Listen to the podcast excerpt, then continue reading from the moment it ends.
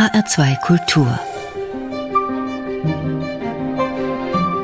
Morgenfeier Ich erinnere mich gerne an meine katholische Kindheit und Jugend. Die guten Erfahrungen mit meiner Kirche waren für mich ein wichtiger Grund, dass ich Priester geworden bin. Mancher denkt jetzt vielleicht, er muss von den guten Erfahrungen erzählen, er ist ja schließlich Bischof. Ganz so ist es nicht. Natürlich erlebe ich heute auch stärker als je zuvor die problematischen Seiten meiner Kirche. Aber darin erschöpft sich das Kirchesein nicht. Ganz stark lebt in mir die Erfahrung mit Kirche in meiner Kindheit und Jugend. Welche Erinnerungen, welche Bilder kommen mir in den Sinn? Vor allem ein Gefühl von Vertrautheit, Gemeinschaft und Beheimatung.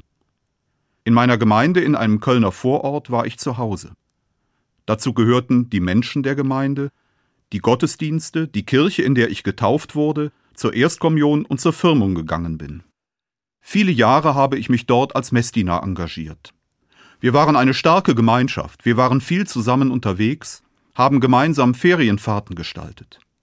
Die Priester dieser Gemeinde waren mir lange Vorbild und Wegbegleiter. Heute, am Fest Fronleichnam, denke ich auch daran, wie wir jedes Jahr in einer großen Prozession durch die Straßen gezogen sind. Als Messdiener war ich mittendrin dabei. Das war ein wunderbares Gefühl zu spüren, ich gehöre dazu, ich bin Teil einer großen Gemeinschaft. Und ein bisschen wichtig konnten wir uns natürlich auch fühlen. Mit dem Weihrauchfass in der Hand, ganz in der Nähe des Allerheiligsten, um das die vielen Menschen sich versammelten, im Zentrum der Prozession. Für mich waren das prägende Jahre. Und ich kann sagen, ich bin der, der ich bin, auch durch meine Kirche.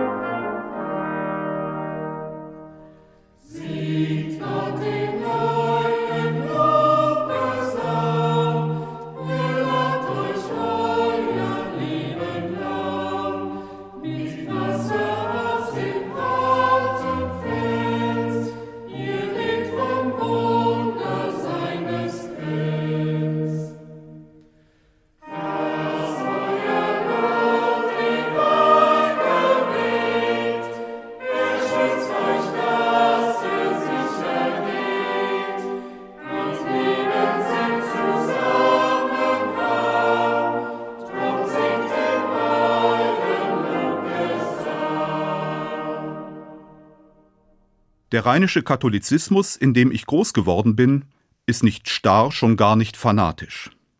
Und gerade in einer gewissen Leichtigkeit nimmt er Gott ernst. Im Rheinland haben die Menschen kein Problem damit, die hohe, komplizierte Theologie zu kennen und gleichzeitig die traditionelle Volksfrömmigkeit aus vollem Herzen zu pflegen. Wettersegen, das Gebet um einen guten Ausgang des Karnevals, eine Verquickung von Fußball und Religion, die Verehrung von Reliquien, also den sterblichen Überresten der Heiligen, von denen sich die Menschen Schutz erhoffen. Man könnte sagen, der katholische Rheinländer, so wie ich ihn kennengelernt habe, kann im Glauben viele scheinbare Widersprüche zusammenbringen. Oder er sieht die Widersprüche eigentlich gar nicht, weil die verschiedenen Andachts- und Gottesdienstformen auch nicht schaden können. Man weiß ja eben nie. Weitere Bilder steigen in mir hoch. Ich erinnere mich an die sogenannten Maiandachten, liebevoll gestaltete Gottesdienste zur Verehrung Marias, der Mutter Jesu. Die Mutter Gottes wird von vielen katholischen Gläubigen bis heute besonders verehrt. Manche haben kein Problem damit, vor ihr auch ein Kind zu bleiben. Ich erinnere mich an festliche Gottesdienste mit großer Musik und an einfache Liturgien, die mich in ihrer Schlichtheit angesprochen haben. Zum Katholischsein gehören für mich Weihrauch und Blumen, Klang und Farbe, Licht und Schönheit. Und verschweigen will ich auch nicht die Langeweile, die ich als Kind empfunden habe bei manchen Predigten, Hirtenbriefen oder auch beim Rosenkranzgebet. Aber das Lichtvolle überwog. Kurzum, die Erfahrung des Katholischseins hat für mich mit dieser Vielfalt der Facetten zu tun. Mir ist bewusst, viele Menschen haben andere Erfahrungen gemacht. Sie fühlten sich ausgegrenzt und nicht zugehörig, nicht wenige haben Missachtung, sogar Gewalt und Missbrauch erlebt. Ich erzähle hier von meinen eigenen biografischen Erfahrungen, aber ich will diese anderen Themen nicht verschweigen. Auch manche Menschen meiner Gemeinde, von der ich erzähle, teilen meine Erfahrungen nicht. Aber für mich selbst war es vor allem ein Glück, in diesem katholischen Umfeld aufzuwachsen.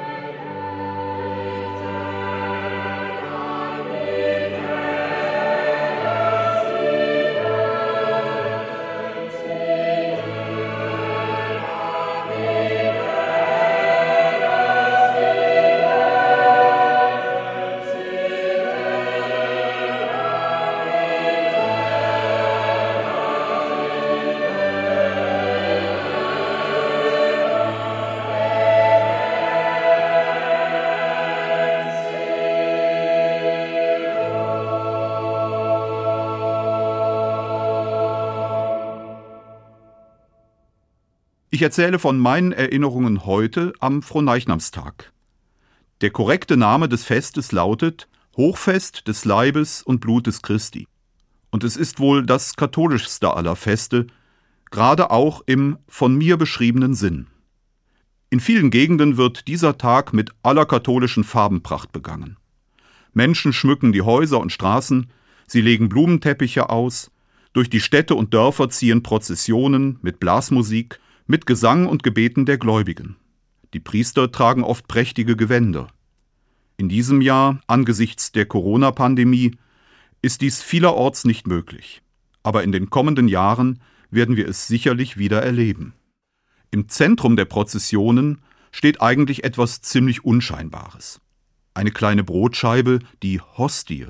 Sie wird in einem Zeigegefäß der sogenannten Monstranz durch die Straßen getragen.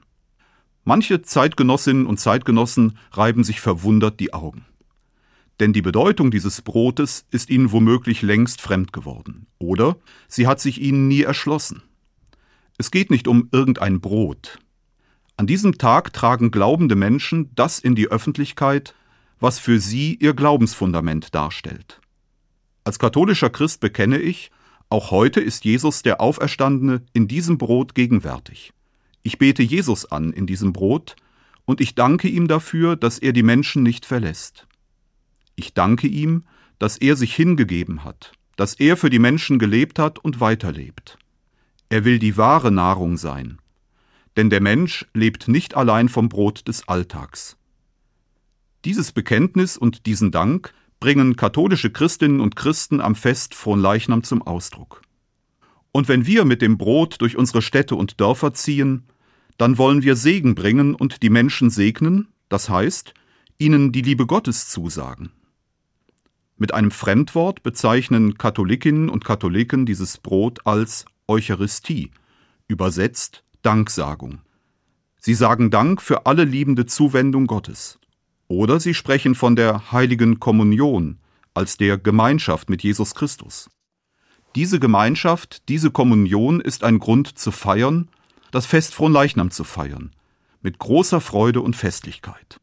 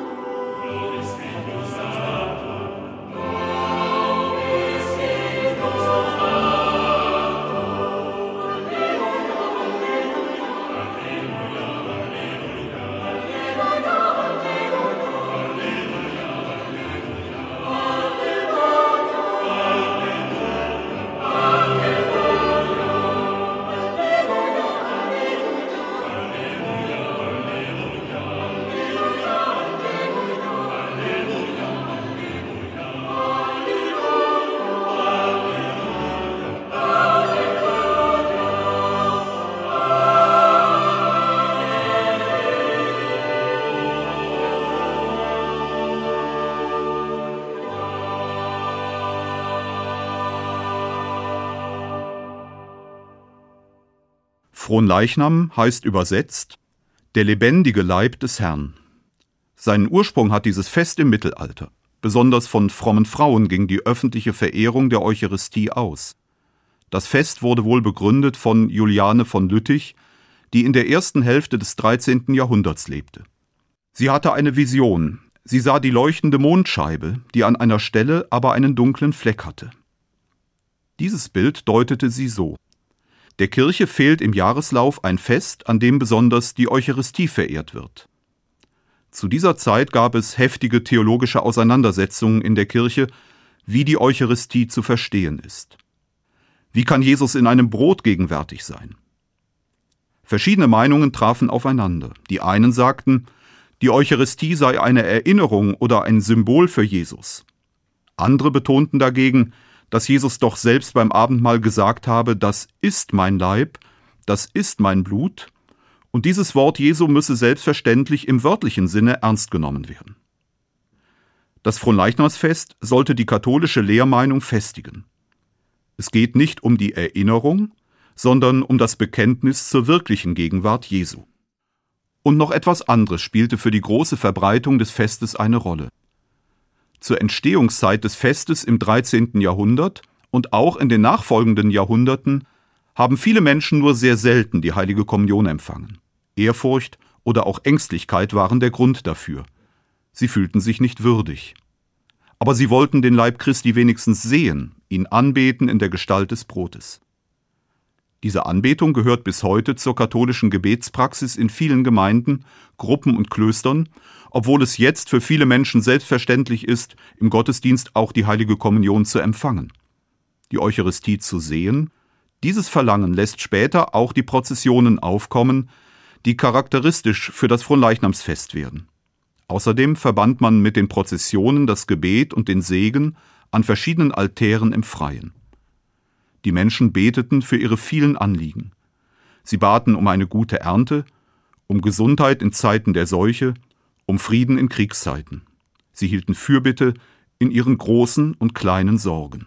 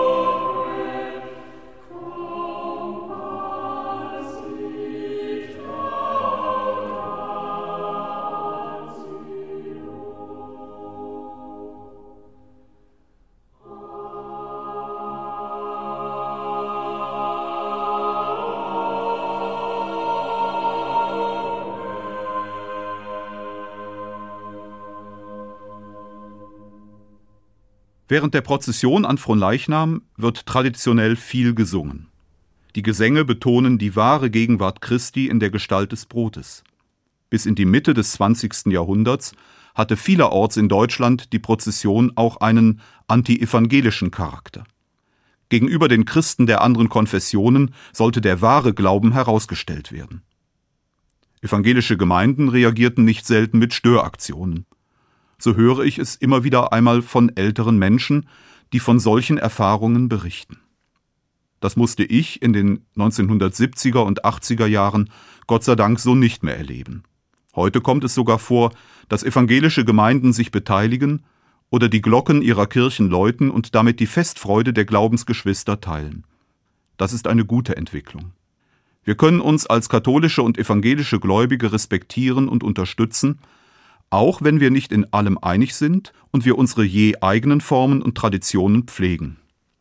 Es ist nicht zu übersehen, dass die Begeisterung und das Verständnis für ein öffentliches Fest wie Fronleichnam heute abnehmen. Der Straßenschmuck wird in vielen Städten und Dörfern weniger, immer weniger Menschen gehen bei den Prozessionen mit. Es ist schon eine ganze Weile her, dass Passanten beim Vorüberziehen der Monstranz niederknieten oder das Kreuzzeichen machten. Heute reagieren Menschen oft mit Gleichgültigkeit, im besten Fall mit Neugier, im ungünstigsten Fall mit Kopfschütteln oder unfreundlichen Kommentaren, vielleicht mit Ärger, dass der Verkehr aufgehalten wird. Katholische Kirche ist eben für viele Menschen nicht mehr mit positiven Bildern oder Erfahrungen belegt. Manche finden, dass goldene Gefäße und Monstranzen eine nicht mehr zeitgemäße Prachtentfaltung sind. Nicht selten können sie als reine Selbstdarstellung der Kirche und auch ihrer Amtsträger missverstanden werden. Sicherlich müssen wir immer neu nach stimmigen und überzeugenden Formen suchen. Aber ich werbe auch für echte Toleranz. Ich finde es trotz allem wichtig, dass wir als Gemeinschaft unseren Glauben nach draußen tragen, dass wir für unseren Glauben sozusagen demonstrieren. Denn Religionen haben auch einen öffentlichen Charakter. Und die Botschaft des Fronleichnamsfestes will allen Menschen Mut machen. Ob jemand so glaubt oder nicht, die Zusage einer Liebe, die allen Menschen gilt, darf nicht verschwiegen werden. Ich halte es für wichtig, in die Öffentlichkeit zu tragen, was der Kern meines Glaubens ist und auch die Quelle des Engagements so vieler, in diesem Falle katholischer Christinnen und Christen. An Frohleichnam wird deutlich, dass die Kirche eine Glaubensgemeinschaft ist, die sich in öffentlicher Verantwortung sieht. Und Frohnleichnam ist ein Fest der Freude. Ich werbe an einem solchen Tag dafür, religiöse und kulturelle Vielfalt neu wertschätzen zu lernen. Davon lebt auch unsere Gesellschaft. Ich hoffe, dass die katholische Farbenpracht vielleicht auch manchem Menschen etwas Freude und Hoffnung ins Herz gibt. Auch wenn Fronleichnam in diesem Jahr in kleineren Formen gefeiert werden muss, die Botschaft bleibt. Und ich halte die Botschaft des Tages für zeitlos aktuell und bedenkenswert, nicht nur für katholische Menschen. Der Mensch lebt nicht vom Brot des Alltags allein, sondern von der Seelennahrung, die dieses Fest schenkt.